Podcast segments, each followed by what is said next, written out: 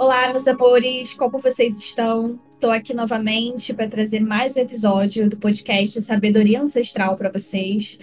E antes da gente começar esse episódio super especial, eu quero muito falar sobre como que surgiu, né, a motivação desse episódio, por que, que eu quis gravar esse episódio e quem é a pessoa que vai fazer é, esse episódio aqui junto comigo, trazendo todo o conhecimento e experiência que ela tem tanto aí para nos trazer, né? Bom, é, esse episódio ele surgiu muito de uma vontade de trazer uma pessoa que é, para mim é muito especial, né? Vocês vão conhecer ela em breve, para que essa pessoa pudesse falar um pouco sobre a própria experiência dela do processo né, de autoconhecimento. Então, trazer a perspectiva dela sobre o autoconhecimento, a perspectiva dela também sobre a astrologia, né? Que é uma perspectiva muito bacana. Porque, na verdade, quando a gente fala de autoconhecimento, é, desse universo é, místico, espiritual, né, enfim, a gente está falando de um processo subjetivo para cada pessoa. Então, cada pessoa vai ter uma maneira diferente de se conectar com esse processo, é, de, de conhecer ferramentas diferentes, né? E aplicar essas ferramentas na vida, e, enfim, vai ter um resultado diferente. Então, não necessariamente uma determinada experiência que aconteceu para mim de uma maneira significa que vai acontecer para você da mesma forma, né? Então, acho que esse bate-papo aqui mesmo, que é a ideia desse podcast, é justamente trazer é, essas diferentes perspectivas, porque a gente sempre vai ter muito o que aprender com as outras pessoas e muito o que agregar para a nossa vida, né? Então, acho que é uma troca muito bacana, né? Então, a gente sempre vai poder experienciar é, os processos da vida mesmo de uma maneira diferente, a gente vai se conectar com a nossa espiritualidade de uma maneira diferente. Então, foi por isso que eu decidi trazer, trazer, trazer essa pessoa tão incrível aqui para poder falar um pouco sobre a experiência dela, que eu acho que vai ser bem bacana assim pra gente ouvir e refletir bastante, né? Então, Lila, apresente-se, fale para nós quem és tu, fale para nós seu sol, sua lua e ascendente, para a gente também saber com quem a gente está lidando, porque isso é importante nesse podcast. e seja muito bem-vinda a esse podcast, sinta-se à vontade. Oi, Fê. Oi, pessoal. Muito obrigada pelo convite. Eu estou muito, muito feliz de estar aqui. É como se realmente eu estivesse respondendo a um chamado muito maior para estar falando uma coisa que faz tanto sentido para a gente, né? Então, eu fui muito feliz de ter, você ter sido canal para a gente conversar sobre viagens, espiritualidade e autoconhecimento aqui no teu podcast. Oi, gente, eu sou a Lila. Eu tenho um blog de viagem. O blog Fui Ser Viajante. Desde 2016 eu trabalho com isso. Eu sou pernambucana, Nasci com Sol em Gêmeos, Lua em Libra, Ascendente em Ares, uma combinação que eu particularmente adoro.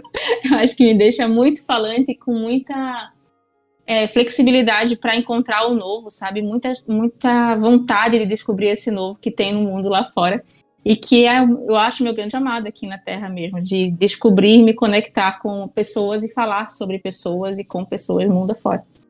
Eu hoje moro no Rio de Janeiro, mas eu me considero uma cidadã do mundo já, já Bati perna por muito lugar por aí, já morei em algumas cidades, já me mudei dentro do Rio de Janeiro também, porque eu não consigo ficar parada há muito tempo. O movimento é uma palavra que me define muito. E eu estou muito feliz de estar aqui para a gente fazer essa troca, para a gente falar de coisas que eu amo tanto. Gente, que maravilhosa, né? O sotaque dela é maravilhoso, a energia dela é maravilhosa. Ai, gente, eu adoro, assim. E a Lila, de fato, tem essa energia, com certeza vocês já estão sentindo essa energia aí, só de ouvir a voz dela, né? Mas é uma energia, de fato, muito maravilhosa. E para trazer, assim, um aspecto interessante do mapa, né? Que eu acho que é legal a gente trazer aqui é que ela tem um, um Júpiter bem na casa 1, né? Com a conjunção ali com o ascendente dela. Então ela é super expansiva, super viajada, né? E não é à toa que ela tem assim, uma conexão com viagens, que é aquela coisa de desbravar o mundo, literalmente, porque Júpiter é o planeta que a gente associa às viagens, né? Então, ele na casa 1, ele vai trazer ainda mais essa força de uma pessoa, né? Porque casa 1, ela vai falar do nosso eu, da nossa personalidade, de, de quem é a gente no, no mundo, né? Vai trazer muito essa consciência consciência do nosso corpo, né? É a primeira casa astrológica do mapa astral. Então, o Júpiter na casa 1 vai trazer bastante é, essa evidência mesmo de uma pessoa que ela vai viajar bastante, né? Não que seja uma regra, porque, claro, que depende muito de cada mapa, Mas a Lila, ela é um exemplo grande, assim, né? O mapa dela é um exemplo maravilhoso de uma pessoa que é bem viajada com esse Júpiter aí na casa 1. É, mas não somente de viagens é, de lugares, né? né? Mas para dentro. Oi? Não só viagens físicas, né? Viagens para dentro e para fora. Para dentro e para fora, justamente. Até porque Ares, ele é um signo, né, que é o ascendente dela, é um signo que tem muito essa noção da consciência do eu, né? É o primeiro signo do zodíaco, então traz bastante essa coisa de, peraí, eu quero me entender do mundo, quem sou eu de fato, né? Então, eu acho que é um, um exemplo assim maravilhoso do mapa dela para a gente poder refletir um pouquinho a respeito de astrologia, né, das viagens, enfim. Então, só para trazer essa informação aqui para vocês astrológica que eu acho que pode trazer bastante reflexões. Bom, para a gente começar a falar, né, mais profundamente é, sobre o que a gente quer trabalhar aqui nesse podcast com vocês, eu acho que é importante a gente conceituar, né, o que, que é o signo solar na astrologia, né? Então, signo solar é aquele signo que você já conhece, que provavelmente é o signo que você nasceu, você já sabe qual é, provavelmente, né? É, e quando a gente começa a entrar nesse universo da astrologia e tudo mais, geralmente a gente vai porque a gente quer saber um pouquinho mais sobre o nosso signo, baixa aquela curiosidade, aí depois você desco descobre que tem um signo, né, um signo da sua lua, e aí você descobre que tem um signo do seu ascendente. Aí você vai descobrindo um monte de coisa da astrologia que até então você achava que era só ali o seu signo solar, né? O signo que você nasceu. Então, na astrologia, o signo solar ele tem conceito assim, muito interessante de que o Sol, para gente na astrologia, é um astro de muita importância, né? Ele vai trazer a nossa consciência, a nossa vitalidade, como que a gente se conecta com o nosso a nossa percepção de quem realmente nós somos, né? Então, o Sol ele vai falar de muitas coisas, mas principalmente da nossa consciência do eu, né? De quem sou eu no mundo, é, qual é a minha autenticidade, é, como que eu me conecto com a minha vitalidade, né? O que, que me dá energia. Então, o signo solar ele é importantíssimo porque ele está falando de uma essência. E eu sei que já pode estar surgindo algumas dúvidas por aí, no sentido de que, tipo assim, ah, mas eu sou do signo tal, mas eu não acho que eu tenho tantas características desse signo. E eu acho que vale lembrar, assim, que é, signo não é o estereótipo que a gente vê aí sendo né, perpetuado pelas mídias, né, pelas redes sociais, porque, enfim, eu acho que a astrologia é... Fico feliz, na verdade, assim, pela astrologia estar tá sendo cada vez mais conhecida, mas eu acho muito problemático como que esse conhecimento está sendo difundido, né? Não sei se você está vendo isso, assim, Lila, mas tem umas coisas na internet que... Muito loucas. Deus do céu, será que é isso mesmo? Entendeu?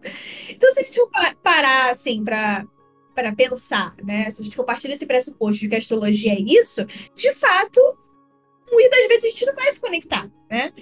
Mas é claro que a simbologia dos signos é muito além do que esses estereótipos de que Libriano é indeciso e que a pessoa que é de Ares é o demônio da Terra, né? Não é sobre isso.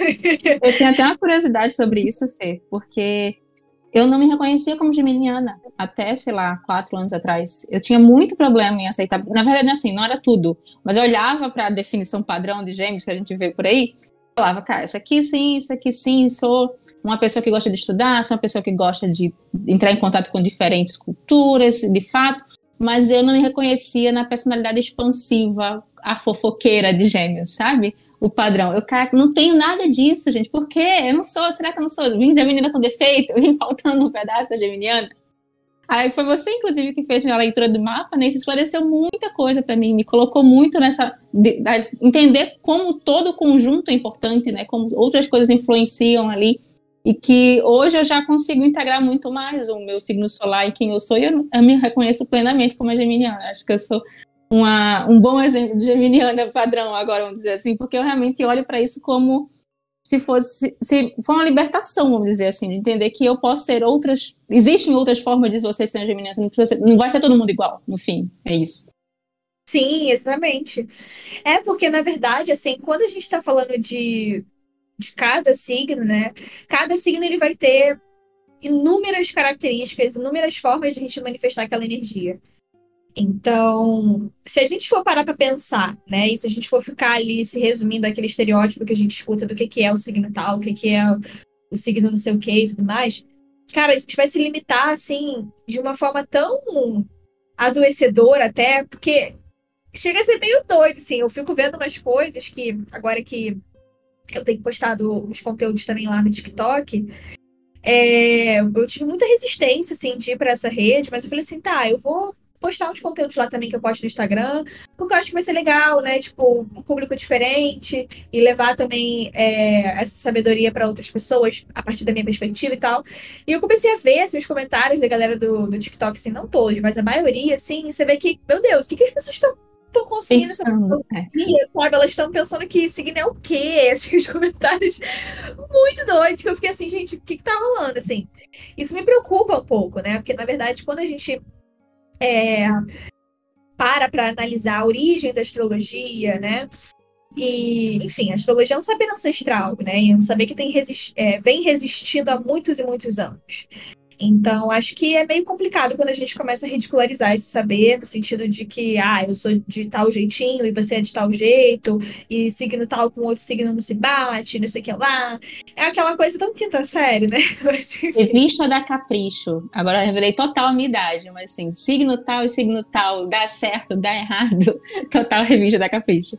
Sim, total revista de capricho, gente. Então, por favor, não vamos estereotipar os signos, porque não é sobre isso, tá? Isso aí é a minha militância do momento.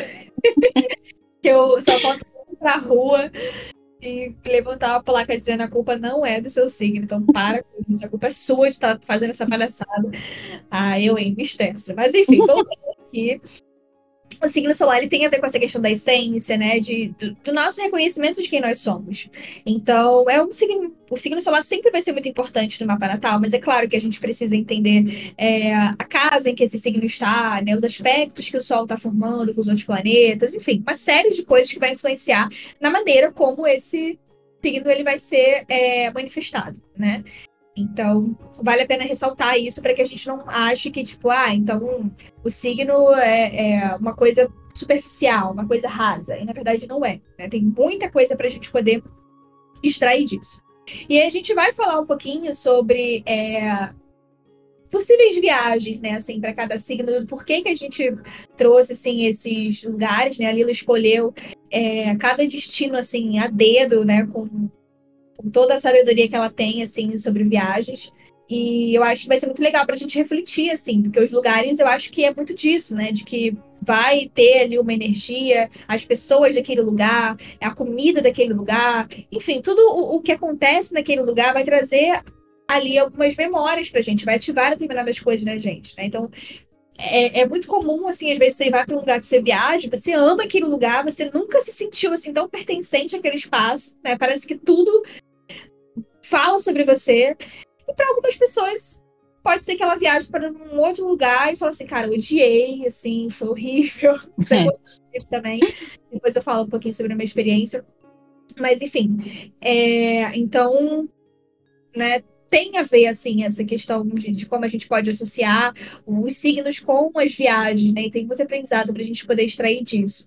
Mas antes da gente entrar, assim, dentro da questão da viagem em si, eu acho que é legal a gente ouvir um pouquinho da Lila, né, de como que a viagem permitiu com que ela se autoconhecesse mais, né, com que ela é, se conectasse assim com a, com a espiritualidade dela. Eu acho que vai ser legal assim, a gente ouvir a experiência dela com a viagem, porque é uma experiência muito única, assim, muito bacana, que é muito além daquela coisa, tipo assim, ah, vou viajar para tal lugar para tirar foto e, tipo, conhecer os pontos turísticos e acabou, né? Tipo, não, a viagem que a Lila faz é uma viagem, acho que até poética, assim, gente, é uma coisa que a gente queria ouvir então você falar um pouquinho sobre, Lila. Ai, com prazer. é o assunto que eu falo com mais amor no coração, porque é um norte para mim, realmente, assim, viajar é, foi um chamado, eu, eu atendo a um chamado, é uma coisa mais maior que eu, assim, eu não entendo por que começou, mas eu entendo que sempre houve um chamado para estar em contato com outras culturas, em contato com outras pessoas. É, eu sou de uma cidade muito interior. Eu sou do interior de Pernambuco, nem sou de, de Recife, eu sou de Gravatá. E na minha cidade, minha família não tinha cultura da viagem, nunca fomos viajantes, vamos dizer assim. É, eu comecei a viajar lendo. Eu era uma criança com, sei lá, 7, 8, 9 anos, e meu grande prazer era pegar livros e começar a viajar para outros lugares ali. E daí eu entendo que já foi um chamado muito antes, sabe? Porque eu não entendia nem que havia essa possibilidade no físico, porque não era cultural da minha família, mas eu já estava ali lendo. Eu lembro que os primeiros livros que eu li eram exatamente sobre o Rio de Janeiro, que é onde eu moro hoje. E eu estava ali lendo aqui, vendo aquele nome daquelas ruas e vendo aquelas coisas, e tipo, aquilo começou a despertar a minha noção de que existia um mundo muito maior do que aquele que eu vivia.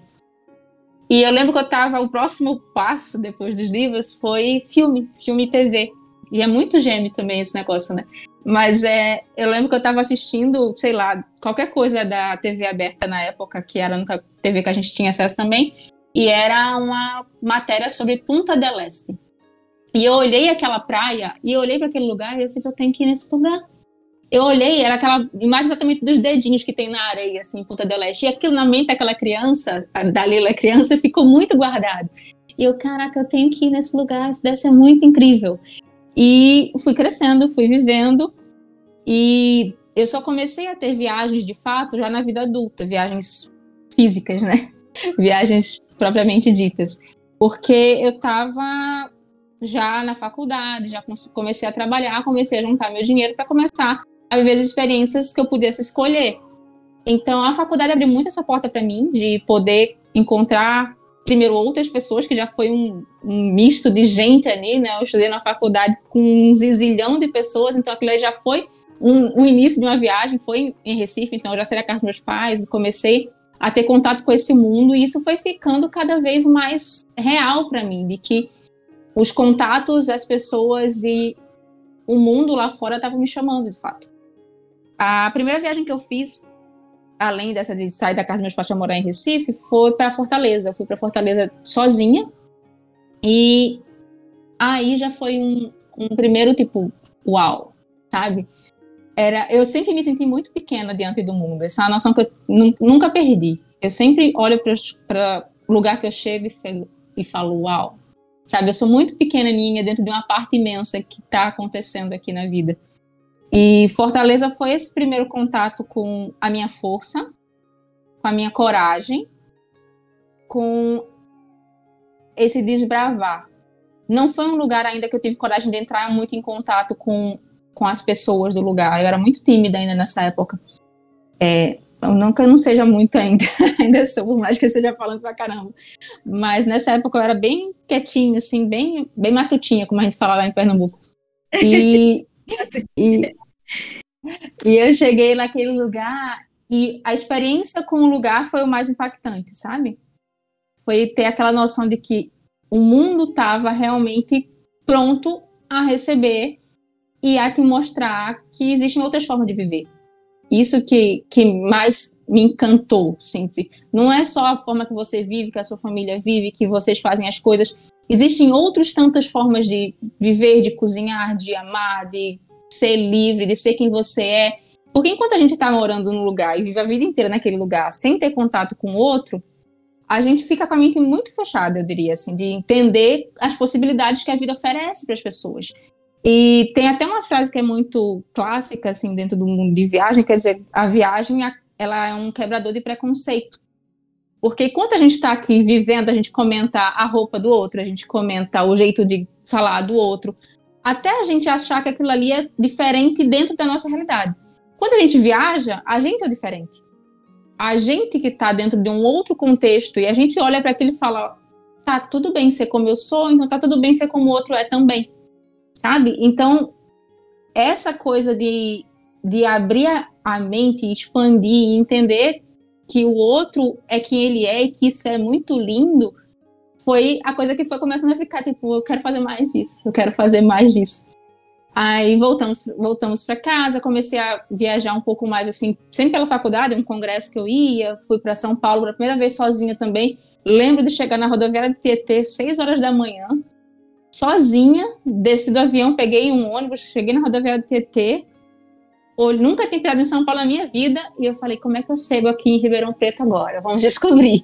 Aí, fui seguindo plaquinha, mas eu nunca tive, nunca tive medo, não, medo eu sempre tive. Eu lembro que todas as vezes antes dessas viagens que eu fiz sozinha, eu ficava à noite com dor de barriga, eu ficava morrendo de medo, o que, é que eu vou fazer para enfrentar isso? mas eu nunca deixei de ir, mesmo com medo, sabe? Vai com medo mesmo, é real. É real. E aí foi, foi, foi ampliando, sabe? Foi ampliando. Aí quando eu fiz a viagem aqui para o Rio, que aí eu conheci o meu companheiro hoje, e a gente viveu de um relacionamento à distância por sete meses exatamente, até eu resolver me, me mudar para cá de vez e vim morar no Rio, que aí pela estrutura da vida já, de ter emprego e de serem duas pessoas trabalhando em prol disso, porque não tinha como eu não casar com uma pessoa que amasse viagem também. Até porque ele teve que viajar bastante para namorar comigo lá em Recife. Então, a gente começou a viajar bastante. Começamos a, a fazer várias viagens de final de semana, assim, sabe? E é outra coisa que eu quero pontuar muito falar para falar sobre viagem. Gente, viagem não é barato. Viagem é uma coisa cara. Não é todo mundo que tem acesso. Não é essas coisas que o Instagram fala. Ah, Basta querer que você viaja. Infelizmente, não é basta querer que você viaja. As pessoas precisam juntar dinheiro, se organizar, planejar. Não é todo mundo, para todo mundo não é fácil.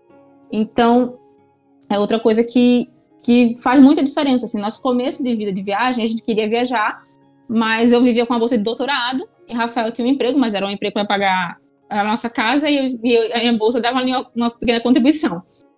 Nisso, a gente, nossas viagens possíveis nessa época eram viagens para perto daqui. A gente fez uma viagem maior do Lua de Mel e depois a gente começou a viajar de carro. Vamos ali em Petrópolis, vamos ali em Minas. E foi essas pequenas viagens que foram alimentando esse sentimento da, do explorar que a gente tinha, sabe? Não é porque a gente não podia ir para muito longe que a gente não podia entender que a experiência que a gente pode ter aqui perto também é muito válida. Às vezes a viagem só evita começar a viajar, vou lá para a Europa. Quando a gente tem tanta coisa aqui bacana para ser explorada. Isso é muito legal, assim, de você falar, porque Gêmeos é um signo que tem muito essa percepção de que pertinho também tem conhecimento, pertinho também tem muito a agregar, sabe? Agregar, uhum. agregar. Porque é o signo oposto ao signo de Sagitário, né? Então, o Sagitário, ele é o signo das viagens longas, né? Das viagens uhum. por né? Aquela coisa, tipo assim, não, peraí que eu quero fazer uma coisa muito maior. Enquanto Gêmeos já é aquele signo, tipo, não, vou ali, né, que a gente quer aqui do Rio, vou ali em Petrópolis, vou ali em Itaipava, vou ali em Teresópolis, uhum. fazer pequenas viagens, entender também que existe beleza nisso, é, nisso, né? Existe riqueza nisso e que é, essa diversidade, né? Que às vezes para algumas pessoas pode até não ser tão interessante, na verdade, cara, você tem muita coisa para poder extrair disso, assim. Né? Muita, muita riqueza. No, encontro, sabe? Às vezes não é o destino em si, é quem você vai encontrar nesse destino, as portas que essa pessoa vai te abrir, as conversas que você vai ter, que é outra coisa que eu também bato muito, assim, as pessoas às vezes viajam fechadas. É, teve uma grande viagem que eu fiz que eu não contei, que eu meio que pulei para as viagens já para aqui para o Rio, mas eu fiz um, uma parte do meu mestrado fora. Foi um grande privilégio fazer isso, eu tenho toda a noção disso, eu fui convidada, eu fui com uma bolsa e fiz um, sete meses de, do meu mestrado nos Estados Unidos. E foi exatamente aquela sensação de tipo, eu não estou entendendo nada que está acontecendo aqui, eu sou muito estranha, eu não sei falar direito o idioma. Pra vocês terem noção, também, negócio, não tem. A pessoa sempre foi cara de pau, porque eu fui sem falar direito inglês, ainda por cima. Eu cheguei lá. Ascendente Ari, gente. É isso. Eu lembro que meu, o meu orientador me ligou pro telefone, você quer ir? Eu tinha acabado de alugar casa em Recife, alugado, montado apartamento. Eu disse, quero, quero. Depois eu vejo o que, é que eu faço com as coisas. Vamos, vamos. Aí imagina, gente, a chance. Aí eu tinha que ir, fui. Aí eu cheguei lá sem falar inglês, eu andei pela rua, aí a Matutinha não teve coragem de tentar falar inglês em pessoa, assim, né? Aí eu fui para casa, peguei o telefone, achei que ia ser mais fácil. Aí liguei pra pizzaria, pedi uma pizza. Aí eu não consegui entender absolutamente nada que a pessoa tava falando para mim. Aí eu só consegui responder assim, tipo, a primeira opção, a primeira opção, a primeira opção. Ele chegou para me entregar a pizza.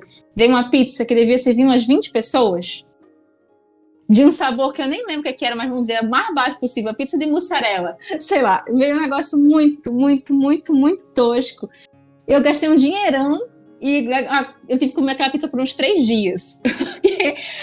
Porque eu não consegui ter a coragem de falar na pessoa, sabe? Isso vai quebrando os teus medos. Você fala, não, cara, eu tenho que comer. Aí na, na semana seguinte, o que, é que eu fiz? Eu tinha muito esse background de igreja, minha família era muito religiosa. Então, onde é que eu vou encontrar pessoas com quem eu vou falar sem medo? Vou na igreja. Eu lembro que eu fui, era um domingo, eu fui na porta da igreja, esperei o pessoal da, da missa sair. Aí eu, deixa eu ver com quem que eu vou abordar. E vi uma menina, Oi, moça, tudo bem? Onde é que tem um mercado aqui? Porque isso foi 2013, 2011, gente. Nem tem internet direito nos celulares da gente ainda. Então, assim, nem esqueci de pesquisar. Eu fui totalmente crua. Onde é que tem um mercado para fazer compra? Ah, tem ali. Você quer que eu vá com você? A moça foi comigo no mercado, a moça fez compra comigo, a moça me ensinou a fazer as continhas lá, porque eles têm um negócio maluco lá de fração nos valores. Me ajudou a carregar as compras para casa, sabe? De uma coisa assim, do não ter medo de encontrar o outro, de não ter medo de se expor. Eu falei com essa menina por anos, eu não tenho mais contato com ela, infelizmente, mas assim, voltei pro Brasil e continuei falando com ela, por não ter medo de ter... Vai dar errado às vezes, obviamente vai dar errado, mas da outra vez você tenta de novo e vai dar certo. Você vai encontrar uma pessoa bacana e vai ter uma troca legal. E ela vai te ajudar e você vai ajudar essa pessoa de volta. Então, eu acho muito válido isso. Inclusive, viagens da própria cidade. Tipo, quem mora no Rio de Janeiro, gente, você pode viajar para todos os bairros do Rio de Janeiro e fazer uma grande descoberta, porque a cidade é gigantesca. Quem mora em cidades grandes, quem mora em cidades pequenas, vão abrir o olhar para o diferente, que às vezes está realmente do lado da gente. Sim, exatamente isso. Nossa, fiquei fiquei chocada assim com isso, né? Porque acho que a gente aqui no, assim, no Rio, né? Eu não sei assim a sua percepção sobre isso, assim, mas às vezes eu acho que a gente fica muito focado assim no nas nossas próprias questões e às vezes a gente não consegue perceber que tem uma impressão de ajuda, né? às vezes uma pessoa que, enfim, né, pode vir de fora e tal. E muito legal isso, assim, de você ir para um lugar e você tá sozinha e, tipo, pô, parece que é o universo, tipo, calma, tá tudo, tá tudo sob controle, né? É... Nossa, eu fiquei impressionada, assim, com essa história da menina ter te ido com você no mercado, te ajudado a fazer as coisas. É. Obviamente ela tá num lugar onde ela tem menos é, inseguranças, né? Lá eu andava sozinha à noite, não tinha medo nenhum de andar sozinha de madrugada, sair do laboratório e caminhando. Então, quebra um pouco dessas barreiras de você entrar em contato com o outro, né? Porque acho que, especialmente mulher viajando sozinha, gera muita insegurança, às vezes, de para onde vai, onde é seguro ir, com quem falar. Mas é, eu achei muito bacana também da parte dela, assim, eu achei, tipo, incrível. Você pensar que você pode ajudar o outro numa coisa que para você não é tão grande assim, mas pro outro faz uma diferença gigantesca. Sim, sim. Nossa, eu fiquei impressionada, assim, com isso. Maravilhosa. Uma mulher... Maravilhosa. Maravilhosa. Ah, eu amei, assim, ouvir um pouquinho do, de, de como é assim, é, foi, né, para você e continua sendo essa possibilidade mesmo de se autoconhecer, né, e de, de confiar mesmo, né? Eu acho que quando a gente fala de, de autoconhecimento também, a gente às vezes é, foca muito no tipo, ah, eu vou me autoconhecer, eu vou focar em mim, e é para eu saber como que eu funciono, e eu, eu, eu, eu, eu. Só que na verdade, assim, é, eu acredito muito que o autoconhecimento é para a gente, de fato, focar na gente, né? Se entender, se compreender enquanto ser humano, nossas questões, limitações, medos, potências, enfim. Mas para que haja também esse transbordar para o mundo, né? Porque a gente precisa conviver em sociedade. É, a gente não está sozinho, né? É, a gente precisa se relacionar com as pessoas, a gente precisa estar tá inserida no mundo. Então, eu acho que esse processo assim, de, de autoconhecimento é muito aquilo, aquilo da gente se compreender, para que a gente saiba se colocar. Como que a gente vai se colocar? Então, é bacana isso, né? Porque a Lila teve de fazer contato com os próprios medos, com as próprias inseguranças, com as limitações daquele momento, mas ainda assim se permitiu, tipo, beleza, entendo, compreendo, porém, eu tenho é. que viver, eu tenho que interagir, eu tenho que fazer as coisas acontecerem. E como que eu vou colocar essas questões para fora, né? É, é. E eu acho que, que quando Como gente... é que eu posso lutar com as armas que eu tenho? Como é que eu posso conquistar novas armas? Exatamente. Eu acho que quando a gente também se. Eu acho não, eu tenho certeza disso. Eu tenho que parar de ficar falando eu acho, eu acho. Eu, que... é, eu acredito muito que assim. Quando a gente se permite, né, reconhecer, né, se entender e tudo mais, vem muito essa coisa do, do externo que eu, que eu vejo que é muito essa questão do, da espiritualidade assim mesmo, da nossa fé, da nossa conexão, né? E aí é, essa espiritualidade, enfim, vai se manifestar de uma maneira diferente para cada pessoa, né?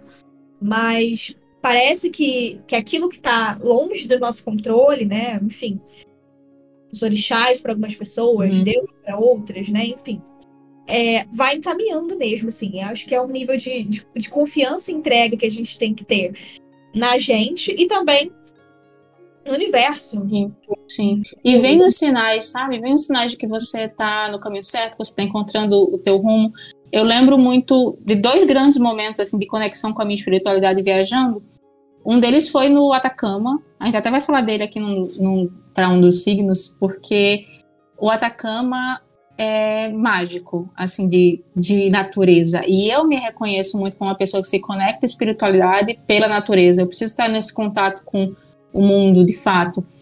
E eu nunca vi um lugar tão lindo. Assim, eu lembro, vai me lembrar muito de você também esse dia, porque eu fui para um tour no Atacama que é muito famoso, chama Tour Astronômico.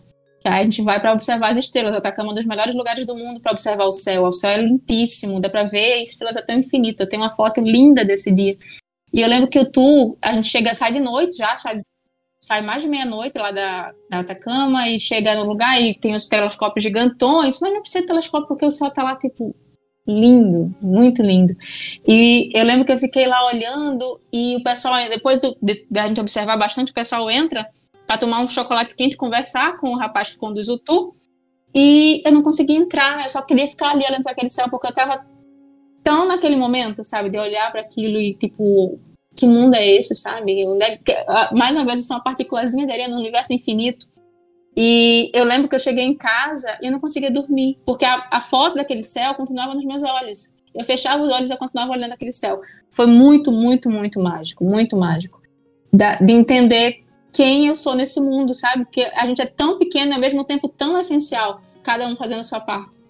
É muito, muito legal. E o, o segundo lugar foi no Peru. Todo mundo fala que Machu Picchu tem uma energia absurda, né? E eu disse, ah, não deve ser isso tudo, gente. Eu não deve ser. Quando eu cheguei lá, sim, cara, não, não tem como explicar o que é entrar dentro daquele lugar. Não tem como explicar. É um, um assim, eu, eu me conecto muito de verdade com a natureza, assim. E é a natureza tão exuberante, tão exuberante. Você entrando ali, é como se você realmente estivesse pisando num lugar sagrado e ninguém precisasse dizer que é sagrado, sabe? E é muito mágico, muito eu, eu chamo de mágico porque não sei dar outro nome. Mas é realmente muito potente, muito potente. E as pessoas que estão lá, elas te lembram o tempo todo.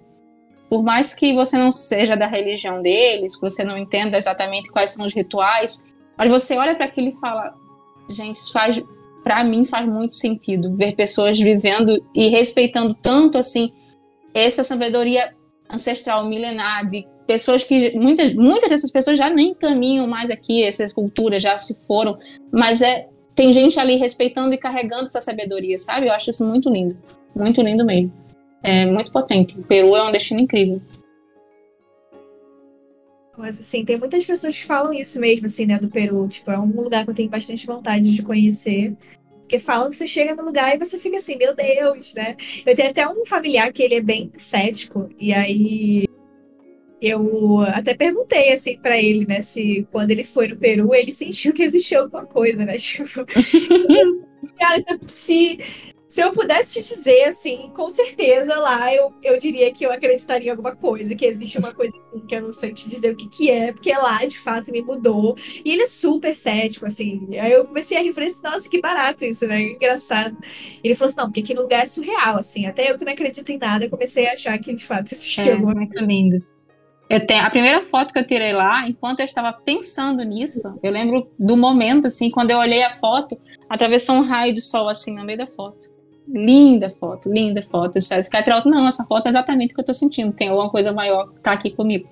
É muito lindo, é muito lindo. Ai, que incrível isso, sim, Lila, de verdade. É, bom, então a gente ouviu um pouquinho a Lila falar sobre como foi essa experiência, né, dela, né, e, e como que vai continuar sendo, né? Quem sabe ela volte aqui para falar de outros lugares que ela vai conhecer, porque é uma mulher que viaja muito e só, a viagem só está começando, gente, que ela ainda vai esse mundo ainda. Uhum. É, e a gente queria convidar vocês, assim, né, para quem está ouvindo nesse momento, para fazer uma viagem aqui também pelo mundo com a gente, porque a gente vai passar por alguns lugares. E, e aí vocês vão se conectando, né? Vão, vão imaginando aí como que, que, que são, assim, as energias de cada lugar, né? Acho que para algumas pessoas que já foram nesses lugares já vão conseguir entender do que a gente está falando. Outras, né, permita, permita-se que a, que a que a criatividade assim de vocês, né, possa aflorar, né? Mas a gente vai falar um pouquinho do porquê que cada lugar tem um pouco assim da energia de cada signo. Acho que pode trazer uns sites bem legais. E aí, para começar, a gente vai falar um pouco sobre Ares, né? Vou dar só um contexto, assim. Ares, ele é o primeiro signo do zodíaco, né? e ele é regido pelo planeta Marte, é um signo de fogo. Então, não é à toa que a gente tem uma energia muito forte, assim, né? De, de, de, potência, de iniciativa, de vamos fazer acontecer, né? Ares não é um signo que fica esperando as coisas, é um signo que sabe se colocar muito bem e que vai atrás, né, da, da luta, né? Faz seus corres, digamos assim. Então, sempre quando a gente vai se conectar assim com essa energia desse signo, né? E todo mundo tem o signo de Ares no mapa astral, você vale lembrar, eu sei que tem pessoas que já sabem disso, mas todo mundo tem ali o Ares em alguma área do nosso mapa, né? A Lila tem, por exemplo, na casa 1, que é a casa do ascendente, eu tenho na casa 6, enfim, aí cada pessoa vai ter um posicionamento diferente. É... E Ares, ele traz essa potência, né? Um signo que a gente pode associar também empreendedorismo, né? Enfim, é pessoas que elas fazem as coisas por si só, não ficam esperando, assim, uma coisa sair do céu. Cai, cai, sair do céu, não, né? Cair do céu. Aí você pode falar, Lila, assim, do, do, lugar que você trouxe, assim, pra gente, pra gente refletir um pouquinho. Assim, eu acho que não tem como pensar no... Eu, eu quero dizer primeiro que eu trouxe alguns destinos Brasil, alguns destinos de fora, já pra gente ter esse contexto que é possível viajar, assim, ter grandes experiências, mesmo sem precisar ir muito longe. Talvez tenha até alguém que more nessa cidade, porque pra área eu escolhi são Paulo. São Paulo está aqui do, no, do nosso ladinho, né? E São Paulo é uma cidade que é, para mim, a representação de, de, uma pessoa de Ares, assim, intensa, não para. A cidade que nunca dorme, né? Como o pessoal fala. A cidade está sempre ali, tem uma coisa nova para ver, uma coisa nova para viver, uma experiência muito intensa. Um milhão de coisas acontecendo ao mesmo tempo. A cidade que não vai te esperar, ela vai continuar, ela vai passar. É uma cidade muito viva, eu acho. É essa, aquele fogo realmente da uma cidade, eu podia até dizer assim, uma analogia, porque eu sou da área de saúde também, a cidade está sempre com febre, está sempre naquela efervescência, sabe? É uma cidade que para mim representa muito o signo de Ares.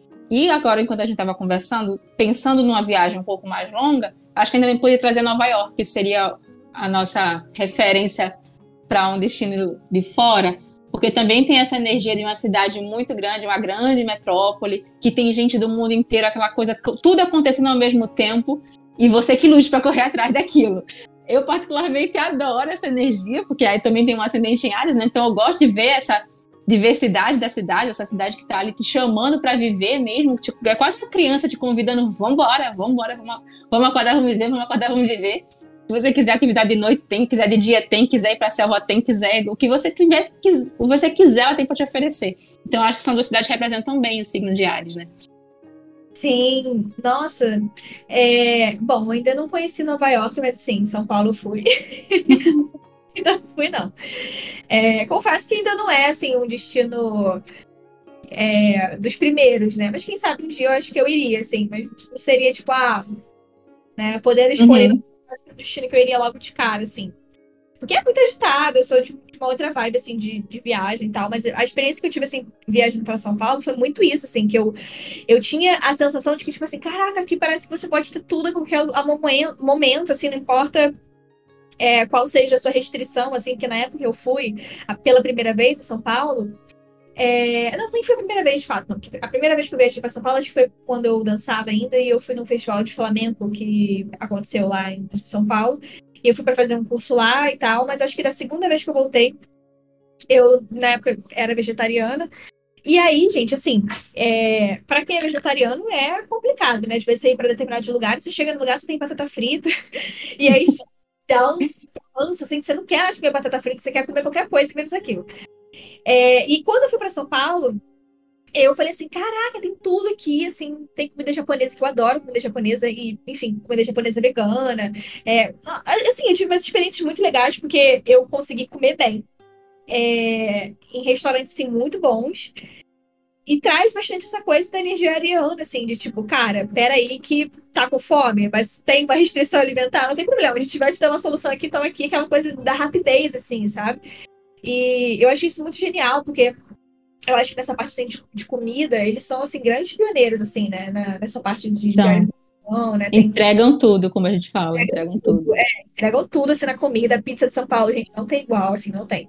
Do Rio, assim, até umas pizzarias também bacanas aqui. Eu ainda não consegui comer uma pizza igual de São Paulo, que eu fiquei chocada, que eu preciso voltar a São Paulo só pra comer pizza.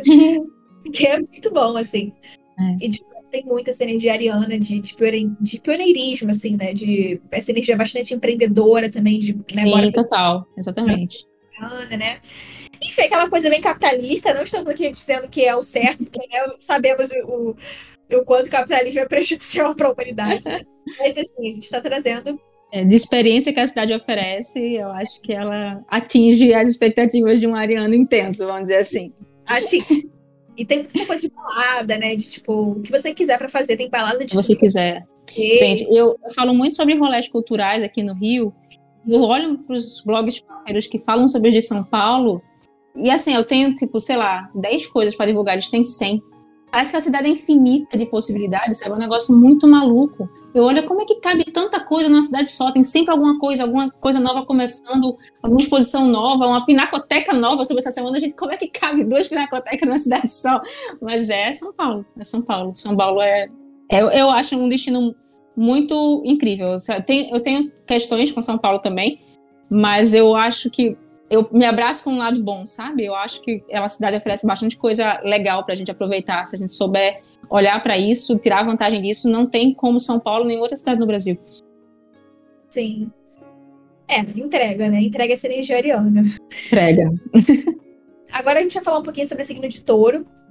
O signo de touro, gente, ele tem, assim, é, uma característica muito interessante, né? Porque ao mesmo tempo que é um signo muito doce, né? Muito encantador, né? Porque tem aquela coisa do charme, né? Porque é um signo regido por Vênus, mas ao mesmo tempo é aquele signo mais pé no chão, né? Porque a gente tá falando do animal touro, né? Então o touro, ele, ele tem aquela característica do tipo assim, olha, eu tô de boa aqui, tô bacana, mas se você me cutucar, eu vou te atacar, né?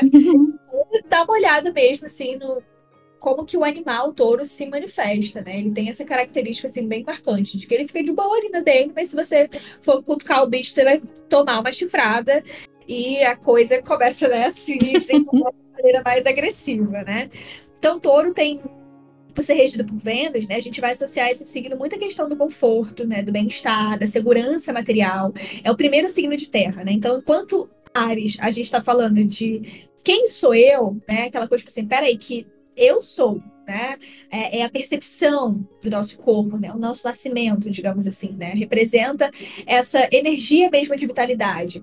Touro já é aquele signo que ele vai né, trazer a consciência do que, tipo assim, ok, eu existo, mas agora eu preciso materializar as coisas. Eu tenho um corpo para poder nutrir, eu preciso me alimentar, eu preciso me vestir, eu preciso ter um lugar para morar, né? Então, é por isso que a gente associa esse signo às questões da matéria, às questões do dinheiro, né? De comer bem, né? Não é porque touro come bem, porque gosta de comer e quer comer e quer comer, porque a gente escuta falar isso de touro, né? Tipo assim, ah, touro, ah, só gosta de comida. Calma, a gente não é exatamente assim, né?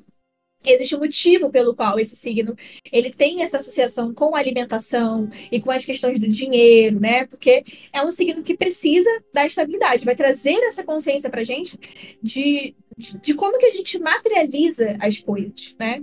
Então, o touro traz bastante essa percepção pra gente. Aí você pode falar, Lila, assim, do, do que, que você trouxe pra gente do signo de touro, pra gente refletir um pouco, assim. Eu tô aqui bem com a minha mente menina, que eu tenho escolhido um destino pra cada, né? Eu já tô aqui agora pensando nacional e internacional, porque a cabeça da geminiana fica como? Fica louca. eu pensei no Brasil de Floripa. Florianópolis, eu acho que é super energia de touro, porque a gente vai ter ali aquele contato com natureza, bem terra, um lugar para você, se você quiser ir ficar sentadinho na sua cadeira de praia, só curtindo a vida boa, você vai poder viver essa experiência com conforto e com exclusividade, porque também Floripa entrega uma certa experiência mais diferenciada se você tiver afim. Se você quiser ir para a experiência mais simples mesmo, fazendo todo o seu rolê, tá tranquilo. Floripa também tem. Eu fui para lá, sim, fui fazer trilha, fui curtir praia por conta. Mas se você quiser o diferenciado, se você quiser a exclusividade, também tem. Então eu acho que é um destino que tem tudo a ver com essa energia taurina aí de uma comida mais exclusiva, de uma experiência mais diferenciada e com uma natureza lindíssima também para você curtir de brinde aí. E pensei internacional agora, rapidamente aqui, em Madrid.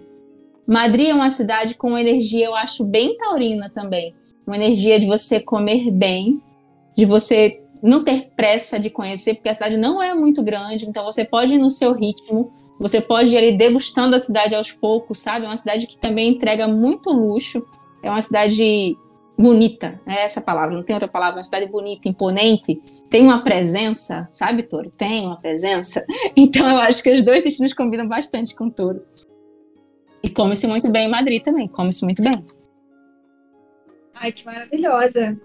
É legal isso que você falou, assim, de Madrid, que tem essa coisa de não ser uma cidade muito grande, né? E aí acho que a gente pode associar, assim, essa característica a touro, que é aquela coisa de, de persistência, né? Touro é um signo de persistência. Então, ele nos ensina muito é, a dar um passinho de cada vez. Aquela coisa, tipo assim, se você der um passinho hoje, e um passinho amanhã, e um passinho depois, depois, depois, com o passar do tempo você vai ter uma coisa grande, né? Uhum. Porque às vezes a gente tem essa, essa coisa do tipo assim, ai, ah, já quero que tudo já esteja magnificamente grande, bombando. Não, e touro vai trazer essa consciência pra gente, pra gente, né? No sentido de que calma, você vai ter que dar um passinho, e depois você vai dar outro, outro, outro. É legal isso que você falou, assim, né? De ser uma cidade pequena, porque, enfim, claro que conhecer cidade muito grande também deve ser muito bacana, mas às vezes você, precisa dar um, passinho atrás, calma, vamos devagar, vamos curtindo aqui, sabe? Acho que também é uhum. é legal essa sucessão de touro. É, eu lembro quando eu fui a Madrid, eu passei cinco dias, o que é muito para a cidade, vamos dizer assim, nesse padrão que a gente quando vai. Quantos dias são suficientes para a cidade? Madrid são cinco dias, é muito. Mas foi o suficiente para isso nesse ritmo gostosinho de você, ah, hoje eu vou fazer uma degustação de tapas aqui, ah, amanhã eu vou no museu ali. E você vai no seu ritmo, sabe? A cidade vai se mostrando para você sem aquela tipo, comparando com Barcelona, que está logo ali do lado, que é frenética, que você tem um zilhão de coisas para fazer, que te impõe um ritmo mais acelerado. Madrid não precisa disso, acho que combina com tudo também. Maravilhosa, adorei. É, gente, então as pessoas de touro aí, ó, já bota aí no destino de vocês, Florianópolis, Madrid e vamos que vamos. Agora deixa eu falar um pouquinho de Gêmeos, né, que é o terceiro signo do zodíaco. E o signo de Gêmeos ele é regido pelo planeta Mercúrio, né? Então é por isso que Gêmeos tem essa questão com as trocas, com a comunicação, com o diálogo, né? Um signo que tem bastante essa questão da curiosidade, né? Então, gêmeos tem aquela coisa tipo assim, peraí que eu vou aprender um pouquinho daqui, mas um pouquinho daquilo dali também. Então, traz essa noção de diversidade e da gente se abrir para conhecer o novo. Entender que não é somente apenas uma verdade que importa, né? Mas várias possibilidades, várias verdades, né? É o primeiro signo de ar do zodíaco, então abre bastante esse leque, assim, de de, de, conhecer coisas diferentes, né? Eu acho que isso é muito bacana, esse da energia de gêmeos, né? De se abrir para novidade. É um signo que traz bastante essa questão da flexibilidade. Eu vou puxar muito a minha sardinha agora para destinos que amo, pois geminiano, né? Então, primeiro destino. Sabe aquele negócio que você falou no começo do podcast? Você vai, você se sente em casa. São minhas duas casas no mundo que estão me esperando em morar lá um dia. de novo. Uma já morei, que é Recife. Eu acho que Recife, ela entrega essa coisa da diversidade como poucos lugares no Brasil.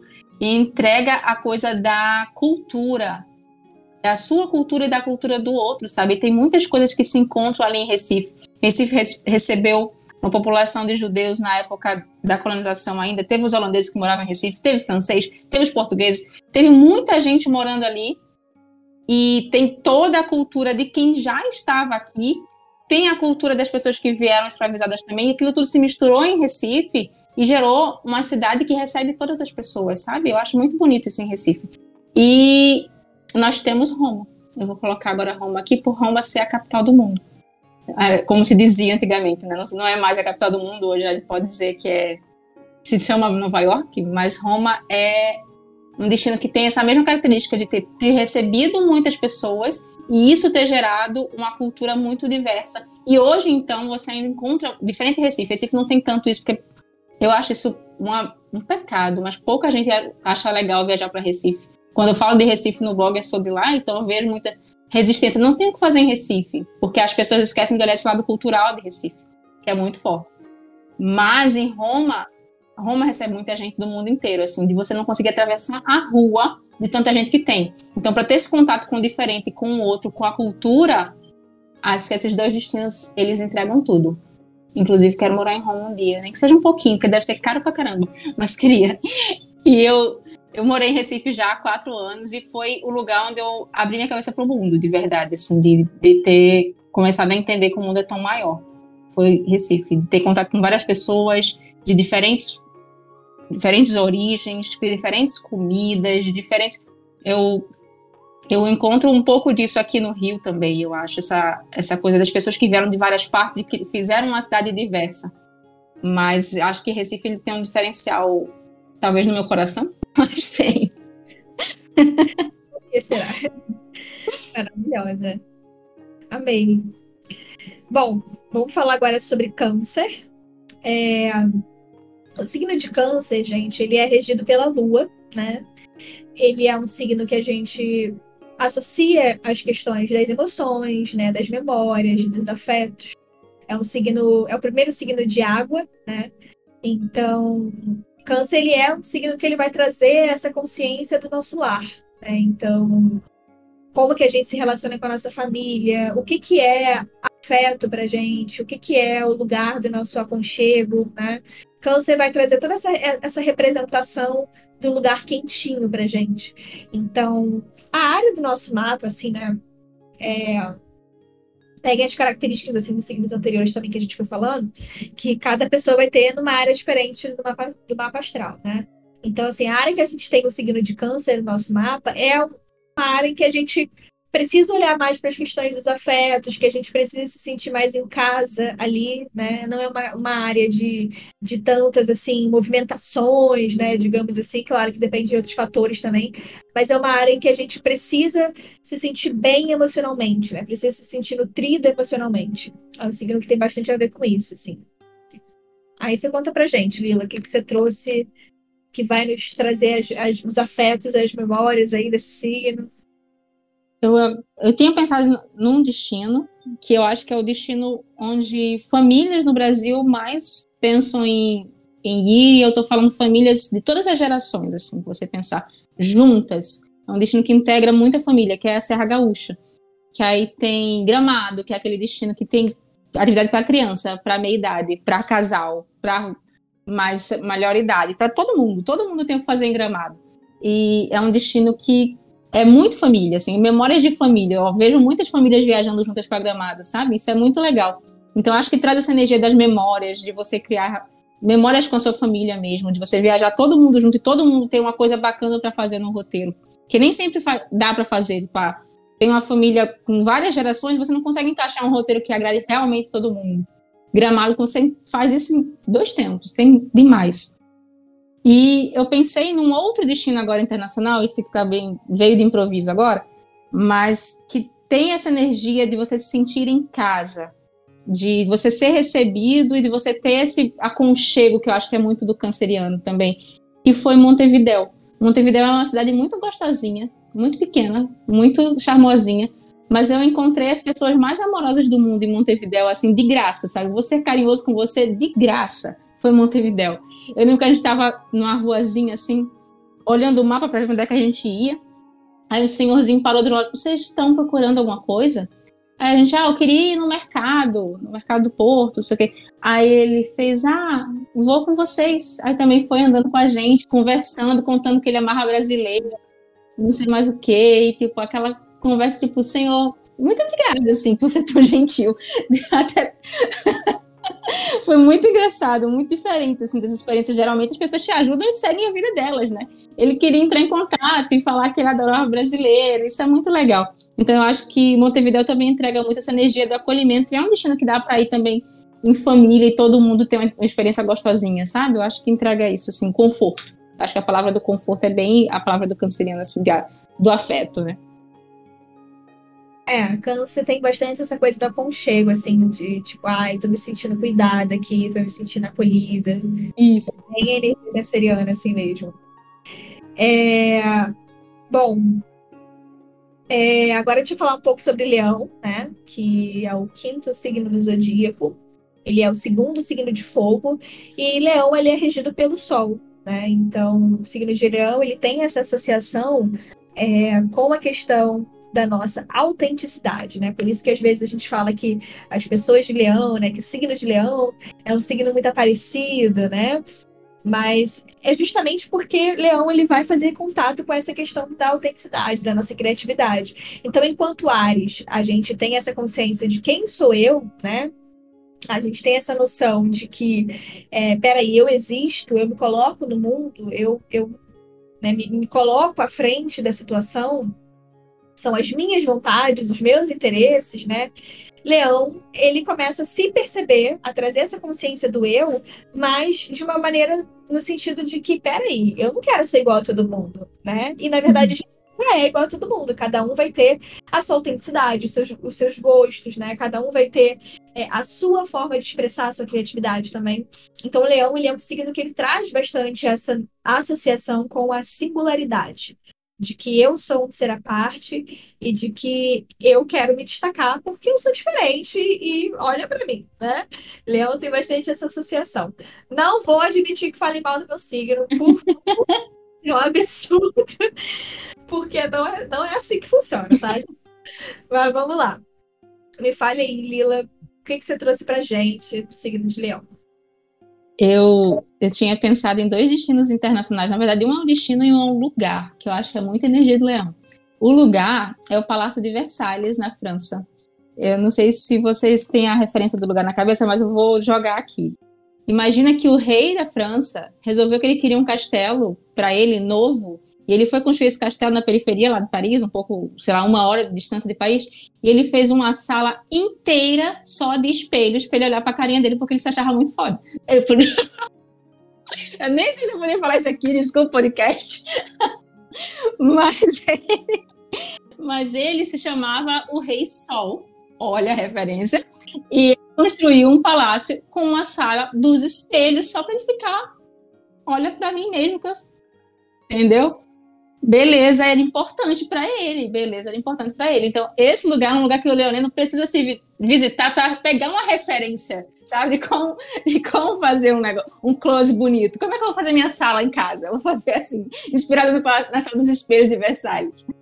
E o outro lugar que eu tinha pensado era a Grécia, porque é o lugar que eu fui na vida que mais dá close bonito. E eu acho que o Leonino ele precisa de um close bonito para dar aquela postadinha no Instagram para garantir uma foto com um like bonito. Então eu acho que a Grécia rende uns closes bonitos. Aí, quando eu estava aqui, eu disse, achei injusto não botar um, um, destino nacional.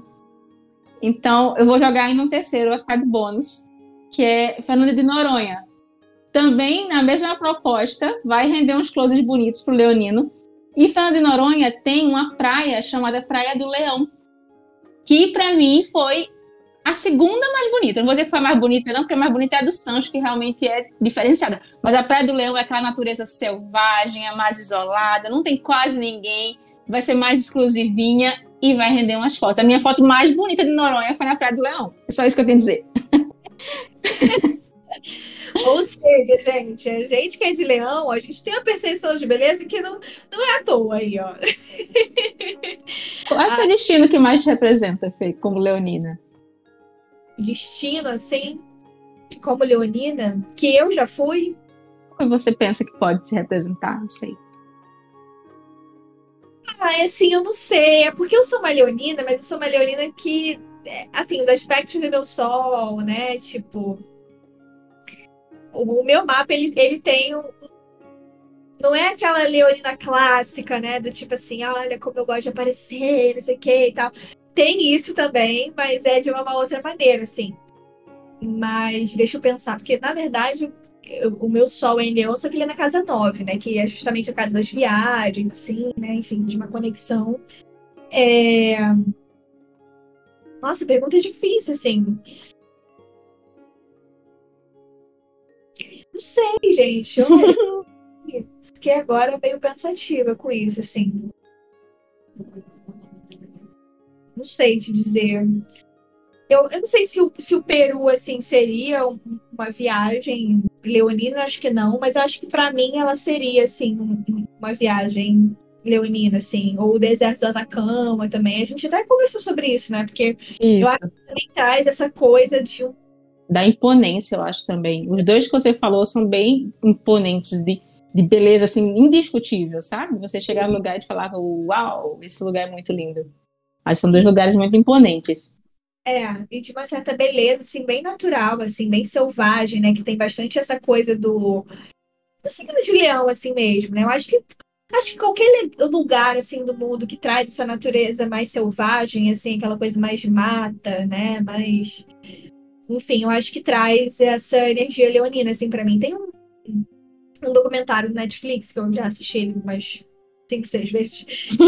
uh, eu esqueci exatamente o nome do documentário, mas ele é sobre o Peru. Né? Acho que é o Peru, o tesouro de alguma coisa, não sei. Uhum. Deixa eu até pesquisar aqui.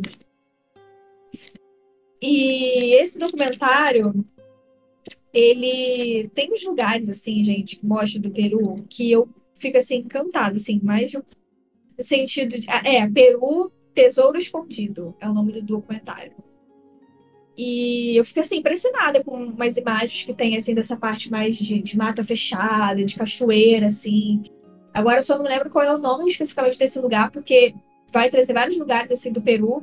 E aí é uhum. é esse especificamente que eu olho e falo assim, meu Deus, isso daqui parece que me representa, né? Porque é, enfim, leonina, né? Mas com sol na casa nova, e tem aquela coisa da necessidade de uma conexão mais espiritual, mais filosófica Sim. E tal.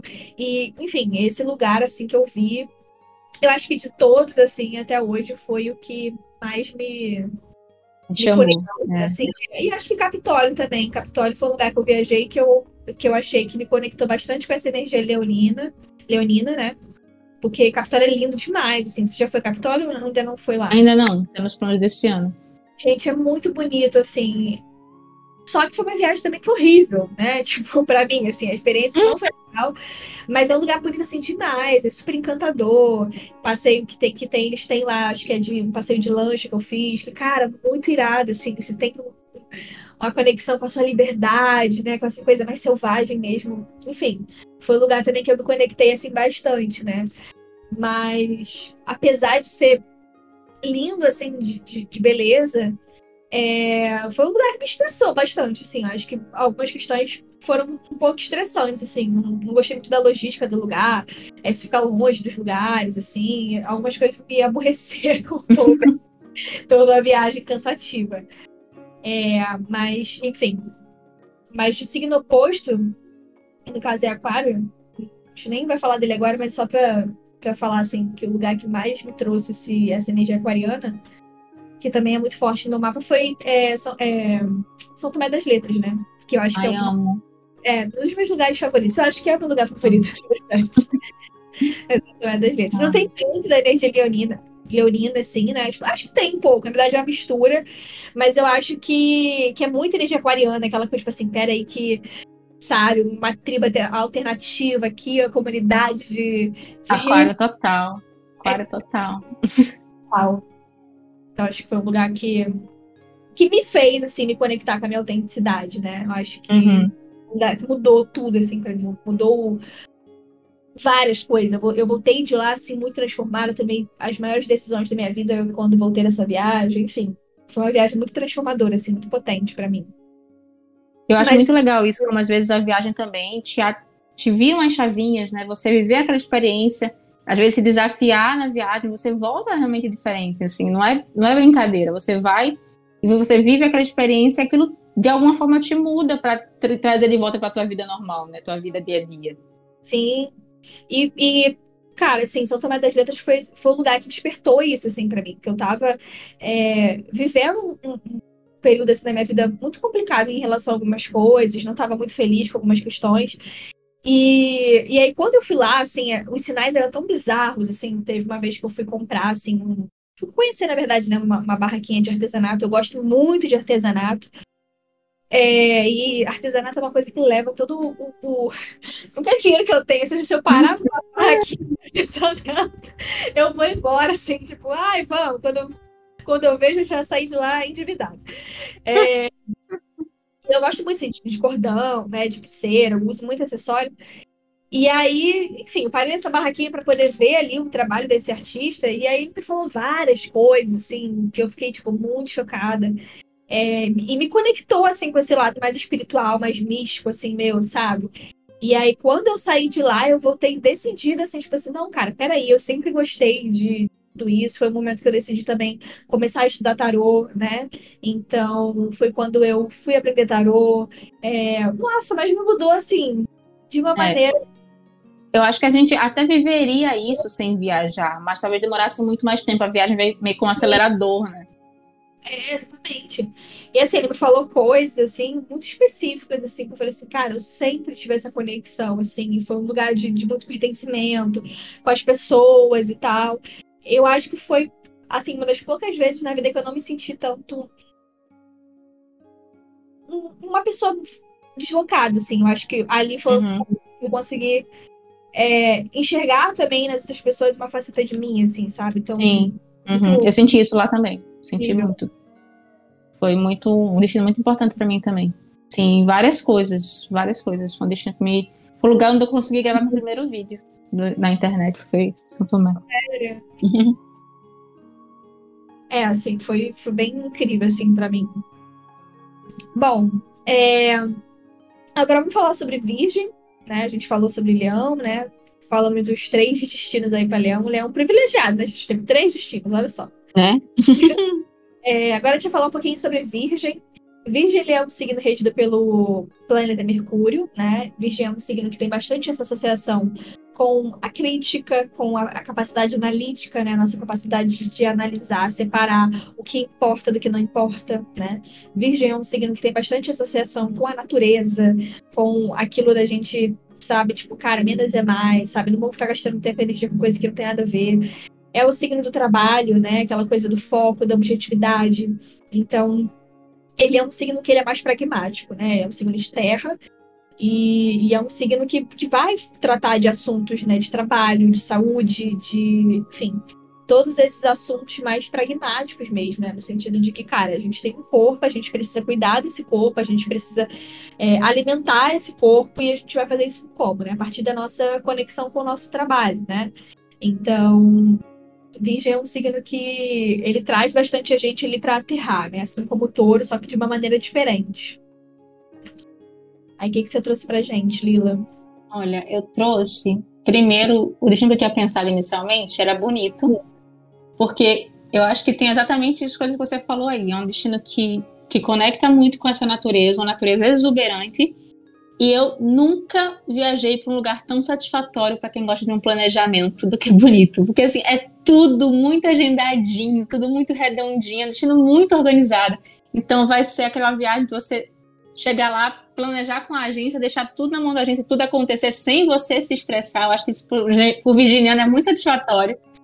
Sim. Então, então eu coloquei bonito. Eu tô tentando pensar num outro destino, mas eu não tô conseguindo visualizar um que seja tão bom assim pro virginiano. Eu pensei talvez em Londres também, mas eu acho que Londres tá, ele vai trazer muito essa coisa da regularidade, da organização, mas não tem tanta essa natureza, sabe? É só você se der essa rodadinha assim pelos arredores para conseguir aproveitar, porque é uma cidade muito grande, né? E não, com quase nenhum verde, assim, realmente, pra você aproveitar uma vida na cidade.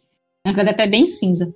Mas o bonito com certeza preenche os requisitos. Ai, amei. É, Londres é um lugar bacana, assim. Acho que eu tenho vontade de, de conhecer, mas acho que Londres bateu a curiosidade, assim, muito por causa de, de Harry Potter, né? Aí você começa. Os fãs de Harry Potter piram. Com certeza. Bom, agora eu vou falar de Libra. Libra, ele é um signo regido por Vênus, né? Ele é um signo de ar também, assim como o signo de Gêmeos e o signo de Aquário.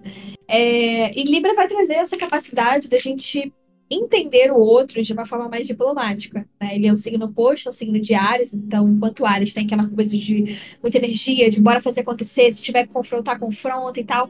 Libra é aquela coisa tipo assim, calma, vamos devagar, vamos equilibrar, vamos ouvir os dois lados da balança, né? Enfim, você pode ter seu lado da verdade, mas a outra pessoa também tem. Então, ele é um signo que ele é mais pacífico, mais calmo, gosta sempre de ponderar as questões da vida, né? E também é um signo que a gente pode associar muito a questão da justiça, né? De, é um signo que se comove muito com determinadas causas sociais, né? Porque gosta de fazer as coisas corretamente e tal. Então, esse lado de que Libra é indeciso, né? Não é exatamente assim que funciona. É claro que muitas das vezes a indecisão ela pode surgir por conta disso, né? De que quer tomar uma decisão tão milimetricamente calculada que às vezes fica demorando demais para poder fazer as coisas, né? Então, Ares é aquela coisa de, peraí, vamos agitar, né? É, eu tenho a lua em Libra, então a Lila também tem. Então, assim, também. assim, Às vezes você quer tomar uma decisão emocional que vai ser assim a melhor coisa do mundo e, e não é assim, né? Engraçado isso, porque não sei se com você acontece isso, Mila, mas comigo acontecia muito das pessoas me acharem uma pessoa super educada e super diplomática, não sei o quê. Gente, mas por que as pessoas me acham assim? Por que as pessoas sentem isso comigo? A pessoa fala um palavrão no podcast e acaba com toda essa ilusão, né? Exatamente. E aí eu fui percebendo que, na verdade, tipo assim, minha mãe Libra, né? A, a pessoa se sente acolhida emocionalmente, ela sente que, tipo assim, nossa, olha como é que a Fernanda sabe calma, paz, equilibrada e tal. Depois você me conhece mais a fundo, você vai ver que não, que eu sou leonina, de vez em quando meus surtos, né? Porque ele é um signo de fogo. Enfim, é, o ascendente também não contribui muito, então a coisa fica intensa. Mas eu, eu descobri que era daí. Mas conta pra gente, Lila, o que, que você trouxe pra, pra Libra? Eu tenho muitos librianos na minha família, muitos mesmo. Minha irmã, meu pai, vários conhecidos são librianos. E Libriano, para mim, ele eu, eu associo muito essa, essa questão da estética, né, da, da beleza, da busca por uma beleza. É, então, eu pensei nos destinos mais bonitos que eu já vi na vida, assim, de ser tudo realmente muito gostoso de você olhar, sabe? E um foi Paris, que eu acho que é uma cidade muito romântica também, e os, os librianos que eu conheço também são bem românticos, não sei se, se, se é uma, uma casa geral, mas o meu, a minha amostragem de librianos são todos bem românticos. E eu pensei também na Praia de Pipa, aqui no Brasil, que é lá no Rio Grande do Norte, que é também bem bonitinho, é uma, tem umas vibes meio Grécia, assim, Pipa, sabe? É muito gostosinho, muito bom para ir com namorada, muito bom para ir, assim, com, com o seu parceiro, para você curtir uma vibe mais calminha. É um lugar bem gostosinho também, um lugar acolhedor, assim. Então eu pensei nos dois para Libra, o que, é que você acha? Ah, eu gostei, assim, nossa, é a cara, assim, de o primeiro que você falou, né, de Paris, é a cara da, da pessoa de Libra, assim, de tipo, ai, como tudo é belo, vou comer meu coração. vou comer meu coração, romantizando a vida aqui, comendo meu coração. Uma foto da Torre Eiffel, ai, gente, é muito destino libriano mesmo, assim, total. Muita coisa. Bom, agora vamos falar um pouquinho sobre escorpião. É, o signo de escorpião, ele é um signo que ele é regido, né, tanto por Marte quanto por Plutão, né? Então, escorpião é um signo de água. Escorpião, ele é um signo que ele vai tratar das coisas de mais intensidade. Né? Então, ele é um signo que ele vai tratar dos tabus da sociedade, de assuntos mais delicados, que às vezes as pessoas não têm tanta coragem para poder falar. Escorpião vai lá e traz das profundezas aquilo que estava oculto e joga a verdade no ventilador, né? Então, o escorpião ele vai trazer muito essa energia mais profunda mesmo das coisas e que muitas das vezes vai acabar sendo desconfortável, né? Porque nem sempre é confortável a gente ouvir a verdade ou ouvir alguma coisa que a gente, né, precisa saber, enfim. Então, o escorpião ele traz bastante essa coisa do desconforto, mas é um desconforto que é necessário mesmo. Assim, eu acho que o escorpião é um signo muito incrível, assim. Claro, né? Vou tirar sardinha pro ascendente, óbvio. Mas mas, assim, a vida é feita de provocação, gente. Se a gente fica só naquela coisa, né, de tipo, ai, ah, vou ficar aqui sentada, comendo meu, meu docinho e a vida é um morango, você tá vivendo uma outra coisa, né? Escorpião vai trazer esse contato mesmo com o ciclo de, de morte, renascimento, de que as coisas têm um começo, meio e fim, né? E, e eu acho que é um signo que traz muito essa esse lado mais humano da gente, mas ao mesmo tempo um lado que a gente tem muito de acessar, né? Porque a gente não fala muito sobre é, sexualidade, sobre dinheiro, né? Sobre morte, uhum. assuntos mais tabus da nossa sociedade. Enfim, Escorpião vai trazer à tona o que precisa ser dito, né? E o que precisa ser evidenciado. Então, o que, que você trouxe aí pra gente, Lila? Olha, eu tinha pensado num destino nacional e você falando o internacional veio assim em dois tempos. O nacional eu coloquei Maragogi. Maragogi é uma cidade que a conexão com a água está por toda parte, né? Um, um mar absurdo, absurdo, absurdo. É a, op a, opção de você realmente fazer mergulho, de ter experiências subaquáticas, que eu acho que também é uma coisa que traz essa conexão da água do escorpião. Mas eu acho que o destino internacional vai pegar ainda mais fundo, porque você falando aí veio de cara assim, Amsterdã. Amsterdã é uma cidade disruptiva demais. É uma cidade que tem uma conexão com a água, porque os canais estão por toda parte também. É uma cidade que tem um museu de sexo, que tem a, a rua lá, Red Light District também, que é super provocativa. Tem a, a questão com a liberação ou não do uso de drogas, enfim, uma cidade que traz muitas essas questões que a sociedade não quer conversar e que também tem uma conexão muito interessante com a água, com os canais. Então, eu acho que tem muito a ver também com o escorpião. Eu não sei se os escorpianos vão concordar comigo, mas eu achei que tem a ver. Ai, já quero conhecer. é, lá também tem o Museu de Anne Frank, né? Então... Totalmente, exatamente. Muito, muito. Essa questão toda da guerra, tudo isso que veio da Segunda Guerra para cá, enfim, é muito impactante, sabe? Foi um destino que eu gostei muito de conhecer. A Holanda toda, na verdade, eu recomendo muito, mas a Amsterdã é uma experiência muito, muito incrível, intensa também, assim, de mergulho, vamos dizer assim. Anotado. Nossa, fiquei. Eu já tinha vontade de conhecer Amsterdã, assim, mas agora eu fiquei. Fiquei mais animada. eu falo, fiquei mais animada. Bom, agora a gente vai falar um pouco sobre Sagitário. Sagitário, ele é regido por Júpiter, né, que é o planeta das viagens. Sagitário é um signo que a gente associa às viagens internacionais, né? É um signo que tem a ver com a questão do conhecimento, mas de se aprofundar, né? Então, o signo Sagitário, ele gosta de a fundo nas coisas, ele gosta de, tipo, peraí, eu quero conhecer aquilo dali mais, mais profundamente que eu puder, né? Então, ele é um signo que tem a ver com as questões de mestrado, doutorado, né? Pós-graduação.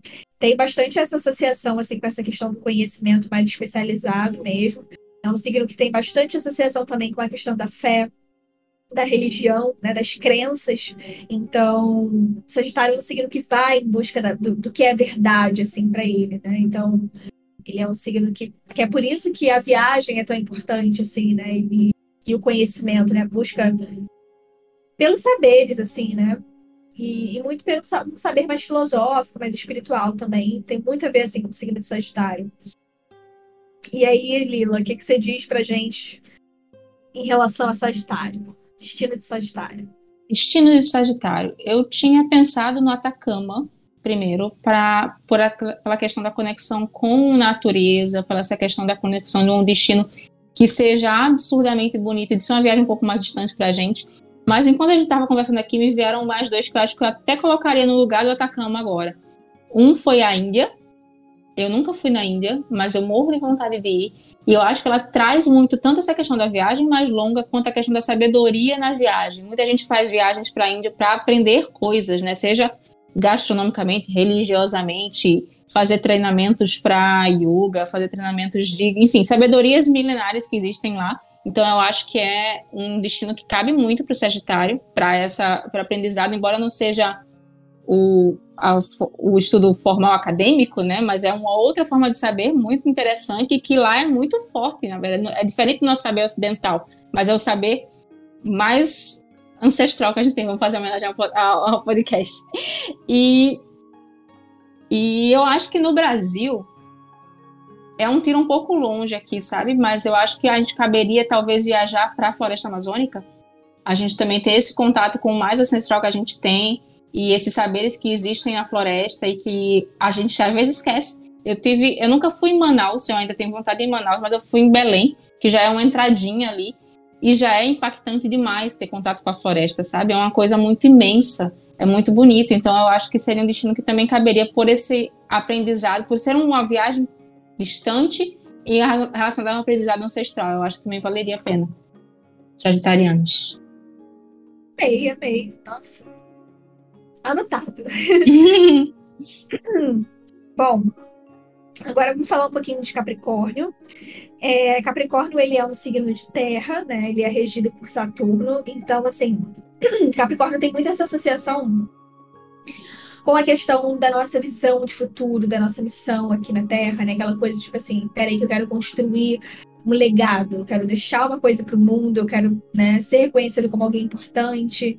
É, então, Capricórnio tem aquela visão mesmo de tipo assim, cara, eu quero chegar no lugar mais alto, assim, quero conquistar coisas incríveis, maravilhosas, né? É um signo de muita ambição.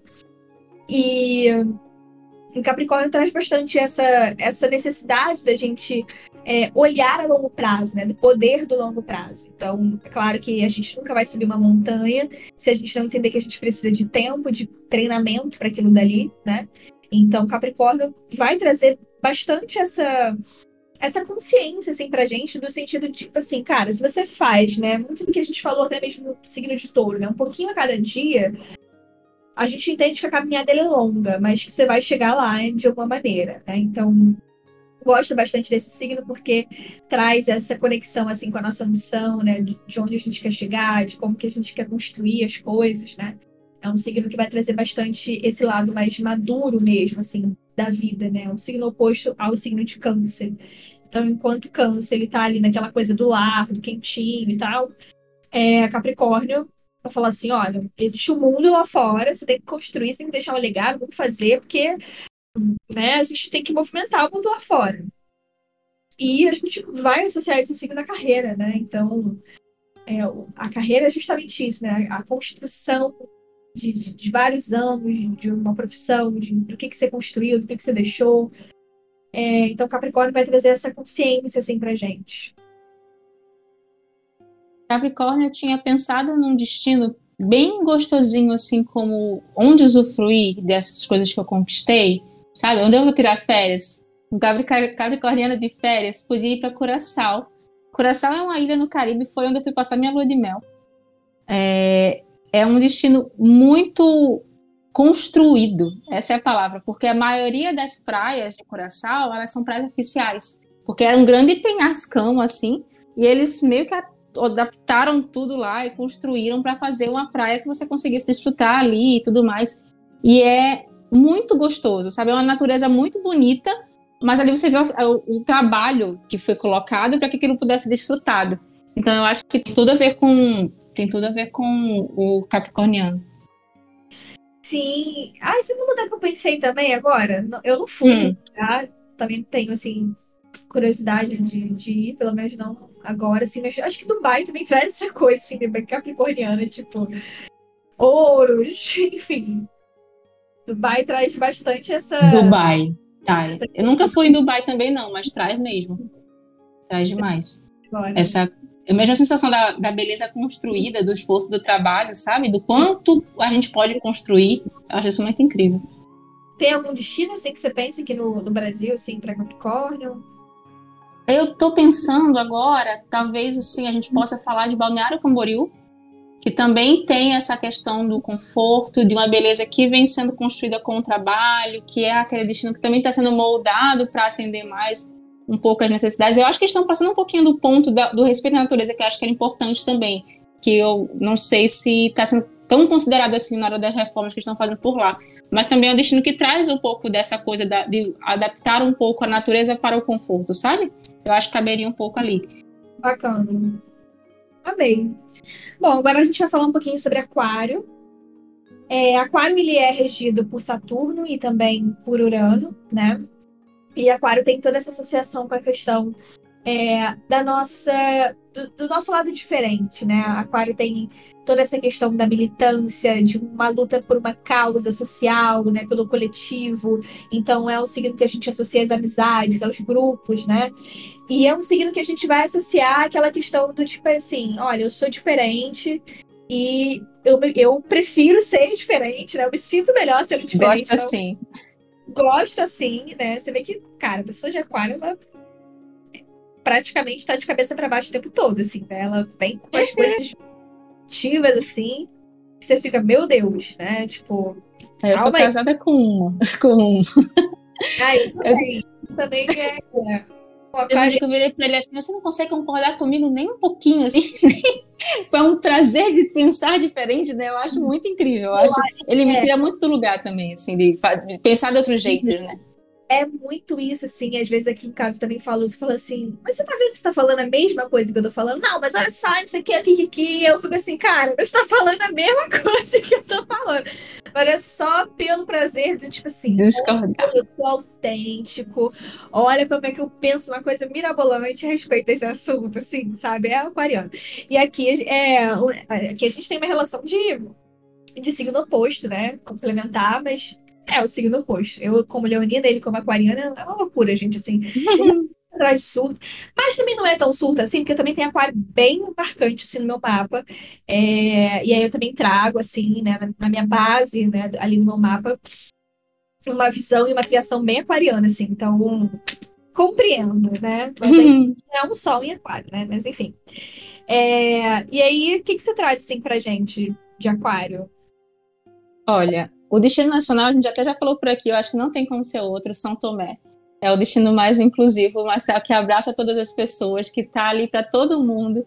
Não tem como discutir. No Brasil, o lugar de São Tomé. São Tomé das Letras é um destino maravilhoso. Sim, e tem uma conexão. Ele até poderia, já adiantando um pouquinho, também caber para peixes, porque também é um lugar de uma conexão espiritual muito forte. Você seria o nosso Machu Picchu, vamos dizer assim. Tem um, um lugar muito bonito, espiritual ali, esperando para quem se abre a, a, olhar, sabe? Sim. E fora do Brasil, eu tinha pensado na Califórnia, foi um destino que eu fui recentemente aqui, e foi minha última viagem internacional, e eu pensei na Califórnia por dois motivos. Primeiro, porque tem a questão da tecnologia. Eu não sei se o seu aquariano é assim, mas o meu aquariano é totalmente tecnológico, é o meu oposto. Assim. Ele vem e mexe com certo aplicativo e a última coisa que lançaram e não sei o quê. E lá na Califórnia você tem o Vale do Silício, onde todas essas coisas são criadas, Google, enfim, tudo isso. Tem a NASA, que você pode visitar também, então acho que seria um rolê que toda aquariana iria gostar. Com certeza. E falando de São Francisco especificamente, foi uma cidade que me surpreendeu muito. Eu já achei que eu fosse gostar de São Francisco, mas eu me surpreendi porque eu fiz um tour em São Francisco, e eu sempre recomendo que você faça isso. É, geralmente tem aqueles passeios de walking tour que você faz o passeio com a pessoa do lugar e no final você dá uma gorjeta para retribuir a companhia da pessoa que vai te mostrando lugar, uma visão mais menos turística da cidade, mais a percepção da pessoa sobre a cidade, né? E essa pessoa que fez o tour comigo, ele tinha uma visão social muito impactante e ele me apresentou uma São Francisco que eu não tinha ideia, uma São Francisco que tem diferente dos outros destinos dos Estados Unidos, né, dos Estados Unidos inteiro, tem uma questão de ah, sistema de saúde gratuito para as pessoas, que tem um trabalho imenso de acolhimento de moradores de rua, que não tinha ideia que acontecia. Ele me explicando lá que, por exemplo, São Francisco é uma cidade, é a Califórnia é o estado que mais tem morador de rua dos Estados Unidos. Por quê? Porque as pessoas vêm para lá, porque eles têm todo um sistema de trabalho com essas pessoas, de acolhimento, de, de oferecer o sistema de saúde, de abrigo. Então as pessoas acabam migrando de outros estados para ir para lá, porque eles realmente se preocupam com isso eles têm um imposto a mais que todo mundo paga para que essas pessoas possam ser atendidas. Então eu achei isso, tipo, que, que, que, incrível, sabe? Nos Estados Unidos eu nunca pensei que pudesse ver isso acontecendo. Eu meio que pré-julgando um destino, mas era não era a minha visão sobre o lugar. E quando eu cheguei lá, eu dei de cara, eu fiz, caraca, como, como é legal ver que estão se preocupando com isso, sabe? Então foi um destino que acho que também tem a vibes aquariana, dessa questão social, de se preocupar com o outro. Sim, aquário tem muito isso, assim, né? De de olhar mesmo para o outro, né? Se conectar com as causas mais humanitárias, né? Incrível isso, assim. Aquário e, e peixes também, né? Ambos de uma maneira diferente, mas, mas ambos têm essa, essa questão, assim, da preocupação com o outro, né? Enfim. Amei. Bom, agora para a gente finalizar, né, o zodíaco inteiro, vamos falar um pouquinho agora sobre peixes. É, peixes, ele é o último signo do zodíaco, né? Um signo de água. Ele é regido por Netuno, e a gente também pode considerar um, uma, uma regência, né? Uma segunda regência aí como Júpiter também. É, e Peixes, ele é assim, essa conexão de que todos somos um, né? Então, enquanto Aquário, a gente vai ter ali aquela percepção de tipo, eu, né? Quem sou eu no mundo e minhas vontades, os meus interesses, enfim, é o primeiro signo do zodíaco. Peixes, ele é o último signo do zodíaco e traz essa, essa essa percepção mesmo de que, tipo assim, olha, existe uma conexão entre todos nós, né? Um amor universal. É, então tem essa conexão espiritual mesmo, né? Mais mística, né? Enfim. É um signo também que a gente associa muito à questão artística, né? Por conta dessa sensibilidade, dessa intuição. E os artistas, eles precisam, né? Dessa sensibilidade, dessa intuição para poder criar, né? Então, o peixe é um signo extremamente artista, assim. É, e aí, quero ouvir agora o que você tem para dizer assim, sobre, esse, sobre esse signo, para a gente finalizar nosso episódio de hoje. Falamos a beça, né? Mas é claro, gente. A Geminiana tem que falar mesmo. Habla e habla. Então, eu tinha colocado a Chapada dos Veadeiros aqui no Brasil, para peixes, porque também foi o lugar onde eu tive essa maior conexão com a minha própria espiritualidade aqui no Brasil, vamos dizer assim. São Tomé, eu acho que tem que entrar nessa lista também, pode botar os dois destinos aí. Mas já que a gente já falou de São Tomé, eu quero falar um pouquinho da Chapada dos Veadeiros, que também é um destino muito incrível de conexão com uma força maior que nós, sabe? É, tem uma beleza natural que é indiscutível, mas a energia de, da Chapada dos Veadeiros também é muito bonita. Engraçado que São Tomé e a Chapada, elas têm uma questão com, com cristais, né? Tem questão, dizem que são lugares que têm maior potencial de recepção de energia por conta dos cristais das terras que formam o terreno mesmo desses, desses destinos. E eu acho isso muito legal. Seria a mesma questão também do Peru, isso poderia ser nossa sugestão de destino espiritual, a gente poderia botar aí Tailândia também, eu acho que também tem essa mesma questão de você se abrir a uma experiência espiritual durante a sua viagem. Mas eu quero deixar claro aqui também que isso só não é o destino que vai te oferecer isso. Obviamente você pode sentir se você for para você sentir, mas você tem que estar aberto a viver experiência. Isso eu estou falando de qualquer experiência, a espiritual, a gastronômica, o contato com a outra pessoa. Você tem que ir disposto a viver essa experiência também e com olhos e ouvidos atentos e abertos para encontrar o que o destino tem para te oferecer, né? Porque te, não, não vai cair um raio na sua cabeça de repente e dizer, oh, nossa, ó, encontrei aqui alguma coisa. Não é assim que funciona. A gente tem que fazer nossa parte também. Mas eu acho que esses destinos têm muito potencial para entregar uma experiência de conexão com, com o universo, vamos dizer assim. Nossa, amei, assim. Maravilhosa. Essa consideração é, é importante, assim, né? Que a gente precisa, de fato, estar aberta para isso, né? É uma curiosidade, assim, vou te perguntar antes da gente fechar. Você, você já foi em todos assim os continentes ou ainda não? Falta a Ásia. A, não, mentira, falta a Ásia não. falta a Ásia, a Oceania e eu nunca fui na África também. Falta muita coisa. Eu viajei pela América Central, pela América do Norte, pela Europa. A Ásia era o destino que eu ia antes da pandemia, era a viagem que eu ia fazer. Eu ia para Tailândia e Vietnã, mas aí a pandemia acabou com a minha viagem. Então eu não consegui ainda. E África eu ainda não fui também, tenho muita vontade. E Oceania eu acho que vai ser o último, até pela dificuldade de logística, é muito longe, né? Sim. Mas eu tenho vontade de conhecer também. Na verdade, assim, não existe lugar onde eu não queira conhecer. Mas eu vou viajando dentro das possibilidades também, né? A gente faz duas viagens maiores por ano. Vamos ver como é que vai ficar esse ano, porque a gente tá voltando a viajar agora também ainda. Mas eu viajo mais agora dentro do Brasil que fora. A gente vai fazer uma viagem. A gente viajou ano passado para a Califórnia, foi essa a nossa primeira viagem para fora depois da pandemia. E ano que esse ano a gente vai para Londres, vai ser minha primeira vez em Londres, nunca fui em Londres. E vamos para Espanha, que aí vai ser uma temporada maior. Eu tô dando spoiler que eu nem falei no blog ainda, tô falando aqui pra você.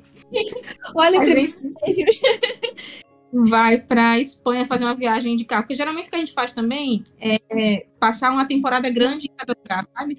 Se eu for passar 20 dias, eu escolho um país e aí eu saio naquele país para ir mais devagar. Eu não gosto dessa viagem que a gente pega 20 dias e para 10 países. Porque não dá tempo de você se conectar de verdade. Eu penso assim, né? Você acaba correndo mais para tentar dar conta de um roteiro ao invés de viver mais o lugar e se abrir mais a experiência. Então eu tento ir mais devagar, dentro das possibilidades que e o, que o câmbio permite, mas eu tento. Ai, eu amei. Já fiquei, já fiquei com vontade de, de fazer uma viagem aí com vocês. Vamos! já podemos falar mais sobre isso. Bom, gente, então, para a gente finalizar esse episódio de hoje, foi um episódio longo, mas foi um episódio de muitos aprendizados, assim. Eu amei. É, vale lembrar, assim, que a gente tem todos os signos do nosso mapa astral, tá? Então, eu acho que sempre que a gente quiser se conectar, assim, com essa energia, né, de cada signo, assim, de uma área específica, é, é importante a gente refletir sobre as características daquele signo e para quem tiver a oportunidade, às vezes, conhecer um lugar que tem a ver com aquele signo, né? Às vezes, no momento ali em que está favorecendo ali do seu mapa natal, focar naquela área da sua vida, seja pelos trânsitos, né? Ou, enfim, por outras técnicas também da astrologia que dá para a gente poder ver isso. É, eu acho que é legal, assim. É, e, e, vale ressaltar que a gente pode viajar, assim, é, tanto simbolicamente quanto também literalmente, né? Uma viagem física, assim. Eu acho que que me marcou muito foi que a Lila falou, né, que quando, quando ela era pequena, ela lia os livros e ela fazia as viagens ali, né? Ela lia o livro e se conectava com aqueles lugares, enfim. Eu acho que, que isso é muito forte, assim, isso é muito potente. Eu acho que isso nos traz também muito é, um, um, uma abertura, assim, pra gente sonhar, né? Pra gente se permitir sonhar. É, enfim, eu também vim de uma família que não, não tinha assim, a cultura das viagens, né? Eu acho que, enfim, muitas coisas foi, foi foram, assim, para mim, é, uma grande viagem, assim, né? Um grande passo, né? Enfim, a universidade também representou muito isso para mim, por ter vindo, né, de uma família muito simples. E eu acho que quanto mais a gente vai fazendo contato com, com essas viagens que a gente vai dando, né? Seja as grandes viagens da vida, mas as pequenas viagens também, acho que muitas portas vão se abrindo. Então, acho que a reflexão que, que a gente traz aqui para vocês é muito da, da, gente se permitir, né, como, como um todo, assim, fazer as nossas próprias viagens internas e se permitir também, às vezes, sonhar, né, para pessoas que ainda não têm essa possibilidade de viajar, que isso seja é, um, uma possibilidade para todas as pessoas, né? Enfim, é uma das coisas que eu acredito muito que, quem sabe, um dia isso seja viável, assim, é uma das minhas maiores é, lutas, assim, né? Porque você vê que viagem não é acessível, conhecimento não é acessível. Claro, já melhoramos muito isso, sim, mas ainda tem muita coisa para a gente poder trabalhar aqui no nosso país. É, e, e, acessibilizar mesmo, né? Que eu acho que é um direito da gente, né? Conhecer as nossas raízes, a nossa ancestralidade. Já conversei com muitas pessoas que moram, às vezes, em, em cidades diferentes dos familiares e não vejo essas pessoas há anos, assim, porque não tem condições de viajar. Assim. Enfim, né? Daqui a pouco eu tô militando aqui no meio do negócio. é, Mas acho que é, não tem como, eu acredito nisso, não tem como falar de viagem sem falar de privilégios, falar que é um privilégio, que você ter direito a, a conhecer outros lugares, a pegar uma parte do seu orçamento mensal e dedicar a, ao lazer, vamos dizer assim, conseguir fazer. Isso é, é uma coisa que não é todo mundo que tem acesso. Isso é uma das coisas que, que, me, que me faz falar de viagem, sabe? Quero que as pessoas olhem para isso como uma coisa possível com o dentro de, determinados contextos. Não é uma coisa que todo mundo pode fazer, mas é uma coisa que a gente quer que todo mundo possa fazer um dia. Sabe? Sim. Que é uma coisa que depende da gente também olhar para isso e tentar entender as viagens possíveis. As viagens, não posso ir para a Europa agora e meu sonho é para Paris. Quem sabe se eu consigo começar a fazer um planejamento para ir daqui a cinco anos? Ah, eu não posso ir para fora, mas eu posso viajar dentro do Brasil, então por que não? Ah, eu não posso ir para cidade, mas não tenho carro, mas eu posso ir de ônibus. É, eu posso fazer para um, um outro bairro da minha cidade e viver uma experiência. Eu posso pedir uma comida diferente. Eu nunca comi comida coreana. Deixa eu ver se tem um restaurante coreano aqui no iFood para pedir uma comida hoje, experimentar uma cultura diferente. Ver um filme diferente. É, o que está dentro das nossas possibilidades. Eu acho que o importante é a gente não se fechar no nosso mundo, entender que o mundo tão, tão maior, com tanta diversidade, que a gente tem muito a aprender com o outro. Sim. Ai, gente, maravilhosa, né? A gente tem, teve tantos aprendizados para poder ouvir dessa geminiana, mas ela vai ter que voltar aqui outras vezes, porque uma boa geminiana habla e habla e tem muito conhecimento, muitas coisas boas para poder trazer para gente. Bom, para a gente finalizar, então, o episódio de hoje, é, Lila, fala um pouquinho sobre como as pessoas podem conhecer seu trabalho, é, onde elas podem te encontrar, como que está rolando o seu trabalho agora no momento. Deixa aí as orientações para gente. É, eu, tenho, eu estou por toda parte.